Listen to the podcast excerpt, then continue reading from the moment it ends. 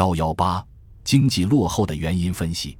去年黄河泛滥，平汉铁路曾经中断，山东、河南交界之十余县，进城泽国，哀鸿遍野，惨不忍睹。自然灾害所造成的巨大的生命财产损失，是促成目下农业恐慌有利的因素。据钱军瑞的研究，主要表现为三个方面：第一，它极度的增加了农民的贫困。使他们绝对没有力量耐受因农产跌价而来的损失。第二，它极度的减低农民大众的购买能力，直接的加深工业的恐慌，间接的促进了农业恐慌的发展。第三，它减弱了各地当局诸取底来源，令后者不得不多方搜刮，因此更加增进了农民的贫因。许涤新在《灾荒打击下的中国农村》一文中指出。灾荒带来五个方面的影响：一为加剧商业资本之剥削；二为加深高利贷之榨取；三为加速土地之集中；四为造成急性的饥饿与死亡；五为促进农民之离村与骚动。除自然灾害外，兵灾、匪灾等人灾也是经常发生的。所谓兵灾，这里是指军阀混战给人民带来的沉重灾难。中国的军阀混战始于北洋军阀统治时期。一九二七年，国民政府推翻北洋军阀统治，建立南京国民政府。军阀混战并未因北洋军阀的覆灭而消亡，相反，新军阀混战也是连年不断。因为军阀们的混战，实业机关多被摧毁，交通工具多被破坏，农村变成荒野。幺幺八经济落后的原因分析。去年黄河泛滥，平汉铁路曾经中断，山东、河南交界之十余县，进城泽国，哀鸿遍野，惨不忍睹。自然灾害所造成的巨大的生命财产损失，是促成目下农业恐慌有利的因素。据钱军瑞的研究，主要表现为三个方面：第一，它极度地增加了农民的贫困，使他们绝对没有力量耐受因农产跌价而来的损失；第二，它极度的减低农民大众的购买能力，直接的加深工业的恐慌，间接的促进了农业恐慌的发展。第三，它减弱了各地当局诸取底来源，令后者不得不多方搜刮，因此更加增进了农民的贫因。许涤新在《灾荒打击下的中国农村》一文中指出，灾荒带来五个方面的影响：一为加剧商业资本之剥削。二为加深高利贷之榨取，三为加速土地之集中，四为造成急性的饥饿与死亡，五为促进农民之离村与骚动。除自然灾害外，兵灾、匪灾等人灾也是经常发生的。所谓兵灾，这里是指军阀混战给人民带来的沉重灾难。中国的军阀混战始于北洋军阀统治时期。一九二七年，国民政府推翻北洋军阀统治。建立南京国民政府，军阀混战并未因北洋军阀的覆灭而消亡，相反，新军阀混战也是连年不断。因为军阀们的混战，实业机关多被摧毁，交通工具多被破坏，农村变成荒野。幺幺八经济落后的原因分析：去年黄河泛滥，平汉铁路曾经中断，山东、河南交界之十余县，进城泽国。哀鸿遍野，惨不忍睹。自然灾害所造成的巨大的生命财产损失，是促成目下农业恐慌有利的因素。据钱军瑞的研究，主要表现为三个方面：第一，它极度地增加了农民的贫困，使他们绝对没有力量耐受因农产跌价而来的损失；第二，它极度地减低农民大众的购买能力，直接地加深工业的恐慌。间接地促进了农业恐慌地发展。第三，它减弱了各地当局猪取底来源，令后者不得不多方搜刮，因此更加增进了农民的贫因。许涤新在《灾荒打击下的中国农村》一文中指出，灾荒带来五个方面的影响：一为加剧商业资本之剥削；二为加深高利贷之榨取；三为加速土地之集中；四为造成急性的饥饿与死亡。五为促进农民之离村与骚动。除自然灾害外，兵灾、匪灾等人灾也是经常发生的。所谓兵灾，这里是指军阀混战给人民带来的沉重灾难。中国的军阀混战始于北洋军阀统治时期。一九二七年，国民政府推翻北洋军阀统治，建立南京国民政府。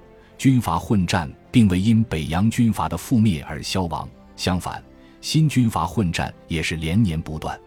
因为军阀们的混战，实业机关多被摧毁，交通工具多被破坏，农村变成荒野。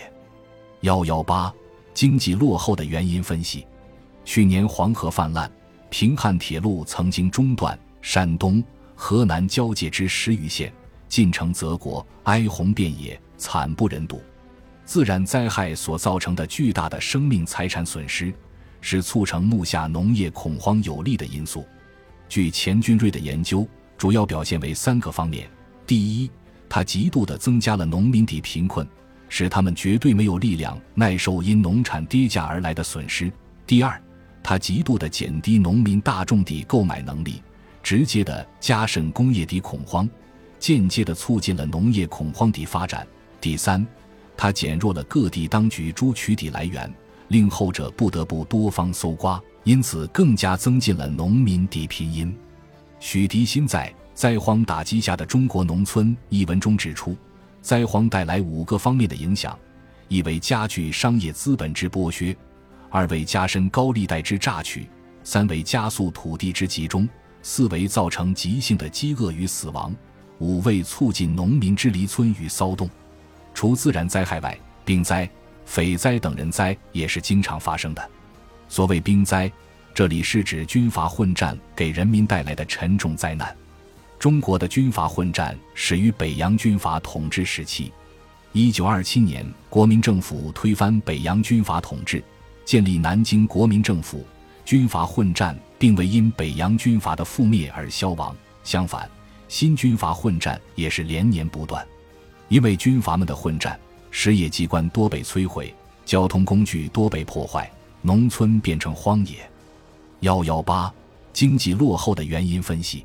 去年黄河泛滥，平汉铁路曾经中断，山东、河南交界之十余县进城泽国，哀鸿遍野，惨不忍睹。自然灾害所造成的巨大的生命财产损失，是促成目下农业恐慌有利的因素。据钱军瑞的研究，主要表现为三个方面：第一，它极度地增加了农民的贫困，使他们绝对没有力量耐受因农产跌价而来的损失；第二，它极度地减低农民大众的购买能力，直接地加深工业的恐慌，间接地促进了农业恐慌的发展；第三，它减弱了各地当局诸取底来源，令后者不得不多方搜刮。因此，更加增进了农民的贫阴。许涤新在《灾荒打击下的中国农村》一文中指出，灾荒带来五个方面的影响：一为加剧商业资本之剥削；二为加深高利贷之榨取；三为加速土地之集中；四为造成急性的饥饿与死亡；五为促进农民之离村与骚动。除自然灾害外，兵灾、匪灾等人灾也是经常发生的。所谓兵灾，这里是指军阀混战给人民带来的沉重灾难。中国的军阀混战始于北洋军阀统治时期。一九二七年，国民政府推翻北洋军阀统治，建立南京国民政府。军阀混战并未因北洋军阀的覆灭而消亡，相反，新军阀混战也是连年不断。因为军阀们的混战，实业机关多被摧毁，交通工具多被破坏。农村变成荒野。幺幺八，经济落后的原因分析。